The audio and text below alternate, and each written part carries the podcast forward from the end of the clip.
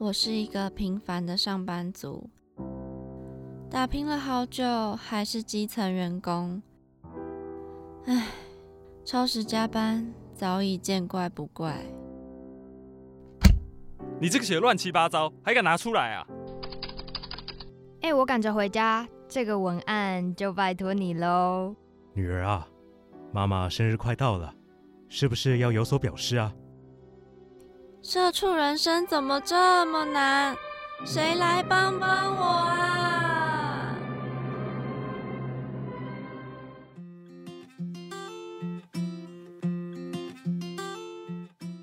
欢迎收听《社畜女子周记》，我是亚碧，我是杰尼。我们今天要来聊很久没有聊的单元了。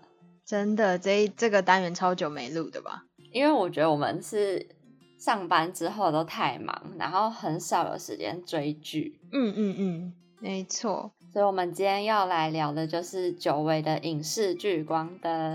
刚好是在那个我们居家上班的时候，那一段时间比较有空，然后我刚好也追了这部剧。对，那我们今天要讲的就是《我是遗物整理师》。那这部韩剧呢？它是在五月多的时候上映在 Netflix，因为那时候就看到很多人在推荐，然后我就想说，好像可以来看看。嗯，那杰尼呢？你是说我当初为什么会看这部剧吗？嗯嗯，对，就其实好像也是大家疯狂在 IG 发现时，然后就说什么很感人，然后就是一定让你爆哭之类的，然后再就是。我自己本身是很爱看这种温馨小品的，然后我其实还蛮喜欢看电影流泪，就是很舒压。对啊，我就觉得很舒压，因为平常可能就是大家忙忙上班啊，然后就是其实我觉得有时候情绪都太压抑了，然后就是有时候想哭也哭不出来。但是如果可以借由电影或是影剧来帮助你，就是释放这个压力，我觉得还不错，所以我还蛮喜欢这种。就是可以让我爆哭的剧 哦，我反而是那时候听到这一部剧好像会爆哭，然后就有点一直在犹豫到底要不要看，因为我觉得，因为我觉得哭对我来说是一件很很累的事哦，懂，就是我觉得我平常生活已经都上班很累啊什么的，然后下班就比较会想要看一些。就单纯好笑，然后也不用动脑什么什么，就是笑一笑就过了。然后反而就比较对这种可能会就是内心会很难过或者什么的，就不太想要去碰。但也不是说不想看，只是会想说那要找一个时间，可能我压力没那么大，或者什么时候再看。哦，那你好像有点跟我相反。我只是不会看那种很紧张的剧，就是要思考啊，或者是悬疑的那种。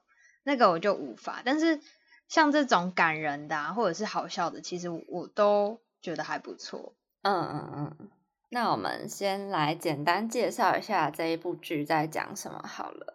然后它主要是在讲，就是男主角他叫可鲁韩可鲁，然后他是一个有雅斯伯格症的小孩，原本是跟他爸爸一起在做一嗯遗物整理师的工作，然后他爸爸就是。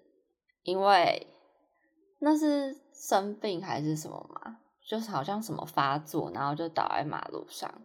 他好像是因为心脏的关系，但是在这个发作之前，他爸爸好像就知道他身体有问题了。好像，而且我记得韩可鲁是收养的小孩。对对对，没错。对对，然后后来第一集他爸爸就走了，然后后来我觉得超可惜的哎。我原本以为会最后哎，对啊，因为感觉就是他爸，我以为他爸爸会带领他，然后去就是可能去带领他了解这个遗物整理师的一一整个故事，然后结果他爸第一集就死了，而且他爸超温柔的哎，对我那时候也以为，我想说，我一开始看到他爸，我就知道这个剧情最后一定会很难过，就他爸一定会怎么样，没想到第一集就发生了，然后就大爆哭。对啊，真的。对，然后后来后面的话就是可鲁跟他的叔叔，然后还有他的好朋友兼邻居，然后他算是他们三个一起在做遗物整理的工作，大概是这样。简单来说是这样。对，然后就是每一集都会有不一样的故事，就是他们等于说每一集几乎都有去整理遗物，然后也顺便了解那个就是过世的人他背后的故事，然后帮他完成遗愿。怎么突然觉得有点像那个啊？谁是被害者？哦，你是说每一集都有不同的人，然后不同的故事吗？对对对，好像稍微有点像。我觉得现在的现在的剧好像都会走这这这样的情况啊，因为我之前看那个《天桥上的魔术师》，我不知道你有没有看过。哦，有有有，他他其实也是在讲每个人的故事啊，然后每一集。哦，但是我觉得天桥上的魔术师他是比较偏，就是每一集的呃主角都会换，但是他这个主角还是他们三个，嗯嗯，对，就是还是不一样，但是基本上就是每一集都是都是会讲到呃不同人的故事。对，我们要不要先讲一下角色？你有没有对哪一个角色印象深刻，或是比较就最喜欢的这样？最喜欢哦？你是说主角还是配角啊？还是都可以？其实其实都可以，就是里面所有的角色。哦，我觉得那个就是李帝勋饰演的曹尚九，就是可鲁的叔叔，我觉得他演的真的还蛮好的。因为一开始看会觉得他是个坏人，而且他不是一开始从监狱里面出来嘛，然后就觉得他好像是做了。呃，很多坏事，然后才会进监狱。结果后来才发现，他其实是一个看起来，呃，表面看起来很坏，但是实际上他心地是非常善良的人。然后其实到最后，他了解了他跟他哥哥的这个误会，然后我就觉得，哎，这一段其实，我觉得等于是，呃，后面的故事让叔叔也真正改变了他自己。因为他原本是比较封闭的，然后很讨厌他哥哥，就是觉得他哥哥小时候为什么要抛弃他？对，但是他后来才发现他哥哥其实很爱他的。然后我觉得那段超感人的，就你有看到鞋子嘛？就是他找到他哥哥送他的鞋子，嗯，就他们，然后每一年都有。他们只是因为误会，然后就变成对对，然后所以就是这个叔叔的角色让我还蛮印象深刻的。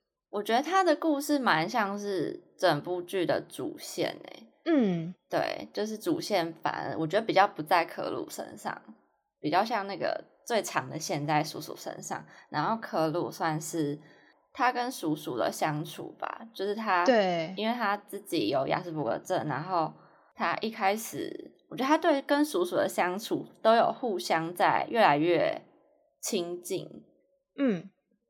对对，这是我这是我看到他他们两个互动的改变。没错，那亚斌，你有特别印象深刻的角色吗？印象深刻，我觉得就是可鲁诶，哦，因为我觉得他演杨斯伯格症演的真的很像，就是会以为他真的就是有得亚斯伯格症的人，就真的跟谁是被害者一样。哎哎，对哈。对对，因为那个张孝全演的也是雅斯伯格症，不是吗？对耶，哦，真的蛮蛮像的。对，但是一个是悬疑，一个是感人啊。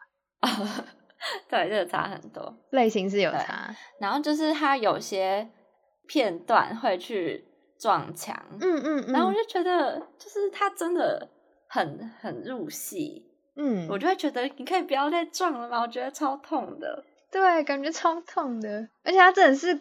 用尽全力在撞的感觉。对啊，但我觉得就是，虽然这只是一部戏，但是我真的很佩服他的朋友，就是树木这个角色。哦，我也很佩服。就是我觉得要这样，也不能说不离不弃，只是觉得就算知道可鲁他有这样子的，就是生病，然后还是一直很包容他，然后陪伴他，就是做他想要，就是他的这个工作。嗯。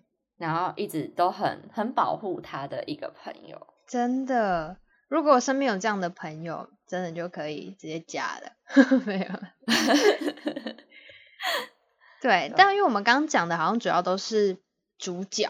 那你有没有对就是哪一集的，就是配角比较印象深刻的？其实我对有一集是。是爷爷奶奶嘛，就有一对老夫妻哦，然后他们最后是一起在在家，就是过世，嗯，然后他们是不是还手牵着手？对，对，就是那一幕，我真的是很很难过，嗯，就是对，就会想到自己的爷爷奶奶那种感觉。真的就是真的很恩爱，恩爱一辈子。对，然后他们去清理他们家的遗物的时候，然后就发现那个顶楼好像有一个密室，打开然后就会发现那个阳台有一个小花园，花园，对，然后就重现他们就是两个夫妻一起在那边呃看风景什么的生活，我就觉得很很感动。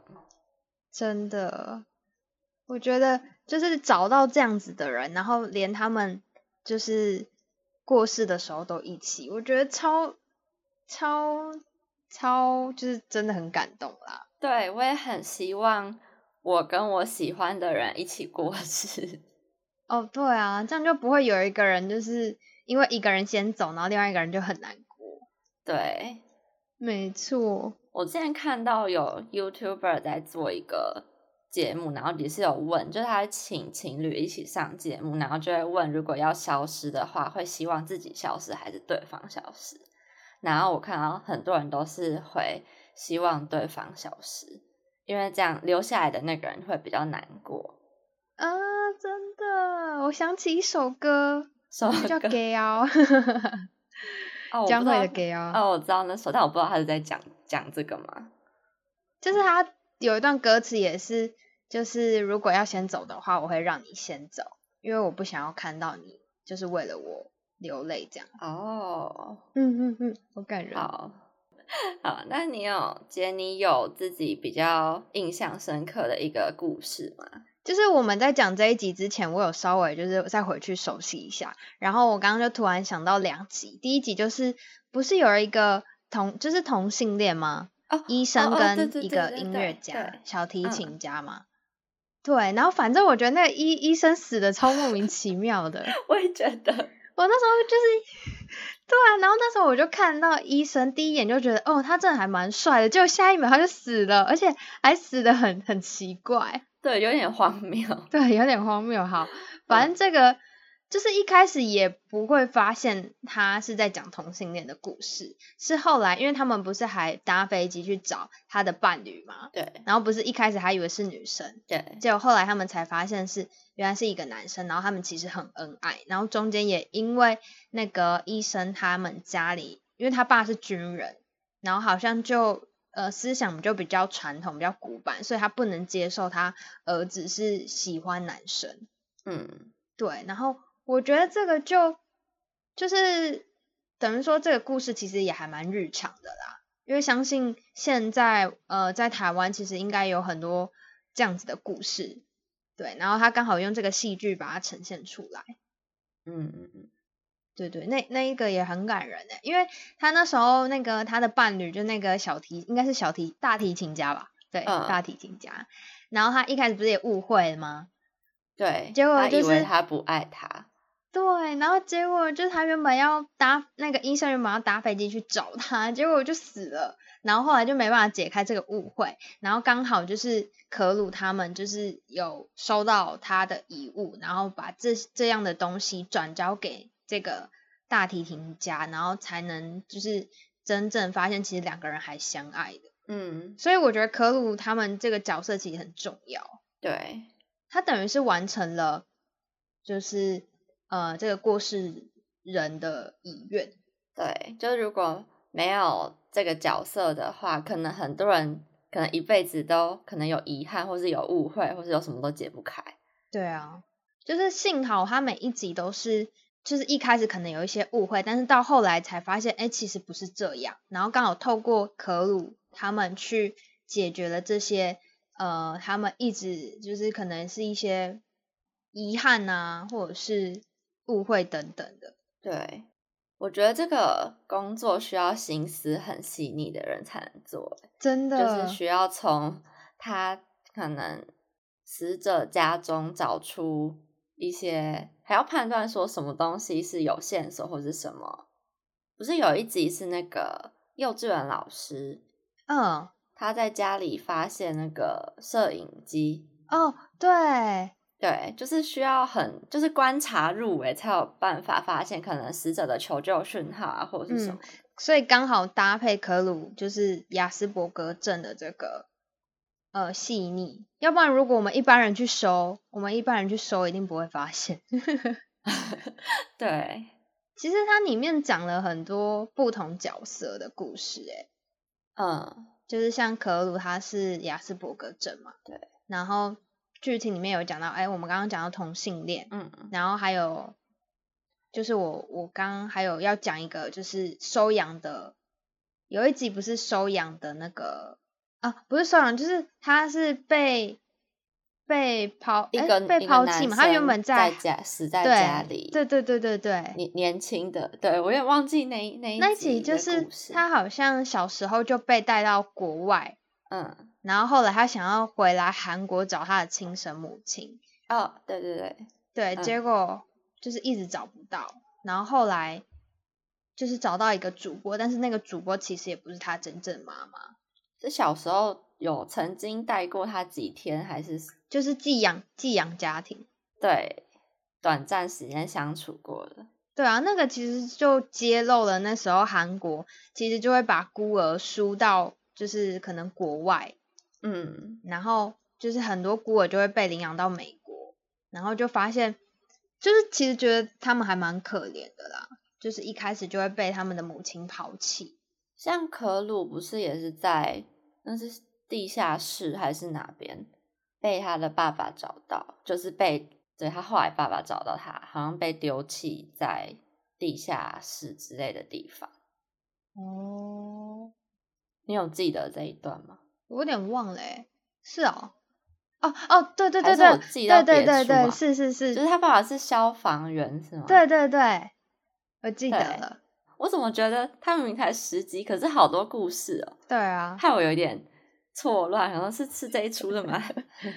对，总之就 是嗯讲到还蛮多不一样的故事。对，所以我觉得它浓缩在十集就不会很有拖戏的时候，就每每一集都会有新的观点或是议题，嗯，就不会让你觉得它很拖。然后看完十集就收获很多，然后就是获得很多就有感动的事，或者是很疗愈的事。嗯，所以你你看这个有就是每一集都有哭吗？有诶、然后最后一集真的是哭到鼻塞，最后一集，这最后一集真的哭到不行。哎最后一集是什么？最后一集是可鲁去可鲁去看他爸妈还是什么？嗯，就他们一群人啊穿着，哦，终于要把他爸爸送走了。就是对，因为可鲁不是一直不想要让他爸爸离开他，就是他一直抱着他爸爸的那个嗯骨灰嘛，还是什么，就不想让他爸走。对，然后最后一集的时候，就是换他在整理他爸爸的东西。他爸爸的衣物。对，最后真的是大爆哭。所以等于最后一集又回到可鲁身上，就是他必须也是要克服他自己本身的问题，他必须帮他爸爸整理遗物，对我，遗物整理师整理遗物，对，对，整理自己的遗物。就觉得他的起承转合做的很好，对，哎，可是是最后又回到一开始，嗯，嗯，可是最后一集这样子看起来是不是有第二季啊？为什么？因为最后一集是一个女生去找他，哦哦，对对对，所以我就在想说，好像是会有第二季，诶，就是那个女生不是说什么呃委托人是她自己，我有点忘了，因为我最后没有看得很懂，我就没有没有去记去记得那件事情。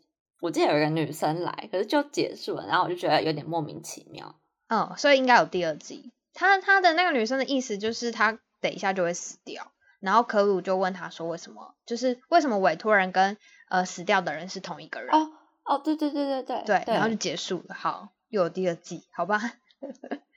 好期待第二季。对啊，其实还蛮期待的啦，因为毕竟是一个好的好的影剧。嗯，就是最近我看到很多 YouTuber 也有发起遗物整理的活动，你有看到有人 PO 这个影片吗？没有哎、是要是什么样的活动啊？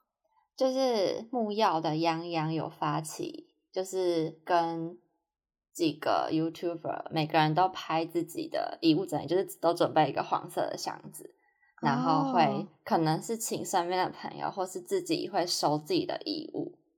我可以推荐大家去看蔡哥那一集，嗯，就是蔡蔡哥几乎把身边所有人都照顾的超好，就每个人几乎跟他好的朋友全部都有想到，就什么东西是要留给他们还是什么的。懂。所以是蔡哥整理自己的遗物吗？对，但有一些像芊芊的，就是他的朋友帮他整理，哦，懂。就是看他们自己。我觉得这个活动很有意义，哎、我也觉得、哎，还是我们也来整理。也是可啊，因为有时候其实有时候就真的很突然的就走了，但是你其实没有留下，像不是有人鼓吹说可以先写遗书吗？对，因为有时候嗯就很突然的走了，然后你也没有留下什么东西给你的家人或朋友。像我妈都会一直说什么，她要先，就她一直会跟我们说，如果她死掉了，然后她想要什么葬啊什么，她都会很，她很不避讳讲这件事，她都会一直跟我们讲。哦，懂。对这样其实也是让大家比较好安排吧。对，就是我最近在工，就是上班，然后有做到几个是认识到几个很新兴的行业，就关于殡葬业的。哦，然后我今天看到有一个是叫记忆保存师，就台湾第一个记忆保存师，然后他就是比较像在保留，呃，就是让那个人在过世之前都有可以自己说自己想要做什么事，然后才不会让死者，就他死了之后，他的亲朋好友会很慌张。就他在做记忆保存，就是呃让家属或者自己都不会有遗憾。哦，懂。对，就是一个很很新的行业，我也是今天才看到的。嗯对，之后搞不好会有更多的新闻出来。嗯，就是我觉得现在这个时代对于死亡这件事比较没有那么像以前一样很多什么规定、什么习俗之类的，对，现在都比较开放了。而且也感觉比较看得开耶。对，因为就以前的人可能就会害怕、担心，就是自己什么时候死，但是现在的人好像就变得，就是反正就开心过啊。如果真的怎么样，那就是就也没有遗憾这样。嗯，对啊，反正就是生老病死，就通常都是就每个人都会经历的事，就也没有什么好不能不能谈，或是好害怕的。嗯嗯嗯，没错。但我其实很很害怕我的亲人死掉。哦，因为你会很难过嘛。对啊，就是我没有办法去想象这件事情。嗯嗯嗯，嗯，懂。反正之后就遇到了就会，就因为其实我自己受嗯对啊，我自己是就是也经历过蛮多次亲人就是过世这样。嗯对，但就是难过是一定的啦，只是后来也必须要就是走出来，嗯嗯，对，然后把他的可能是把他的好就是永存在我们的心里，这样子就变成说以一个比较乐观的呃态度去面对这一切。嗯，好，我记得我爷爷那时候过世的时候，我真的超就是花很花哭了很久，诶好几个礼拜吧，就每天睡觉都会哭。怎么好像失恋？哦，好像差不多，就每天都在哭。嗯嗯嗯，好，这集好难过哦。怎么突然变这么难过？没有啊，反正我们今天的就是介绍我是遗物整理师，这是一部优质的好剧。对，真的很推荐大家都可以去看看。对，然后它其实呃剧情我觉得也还蛮日常生活的，就是我觉得不管你是下班还是呃休闲的时候看，都还蛮疗愈。然后嗯，就是是真的可以疗愈呃疗愈心情的那一种呃温馨小品。对，对，那如果大家看了有什么样什么不同的想法，也可以跟我们分享。对，那我们今天就差不多到这边。那你现在收听的是《社畜女子周记》，我们会在每周五晚上七点准时在三奥平台、Apple Podcasts、k b u s、First Story、Spotify 上架我们的节目。然后我们的 IG 是 Girls Diary 底线一六四四，大家也可以跟我们分享你看完《遗物整理师》的心得，或是最近有发生什么事想要跟我们分享的，都可以来留言告诉我们。好，那我们就下周同一时间再见喽，拜拜。拜拜。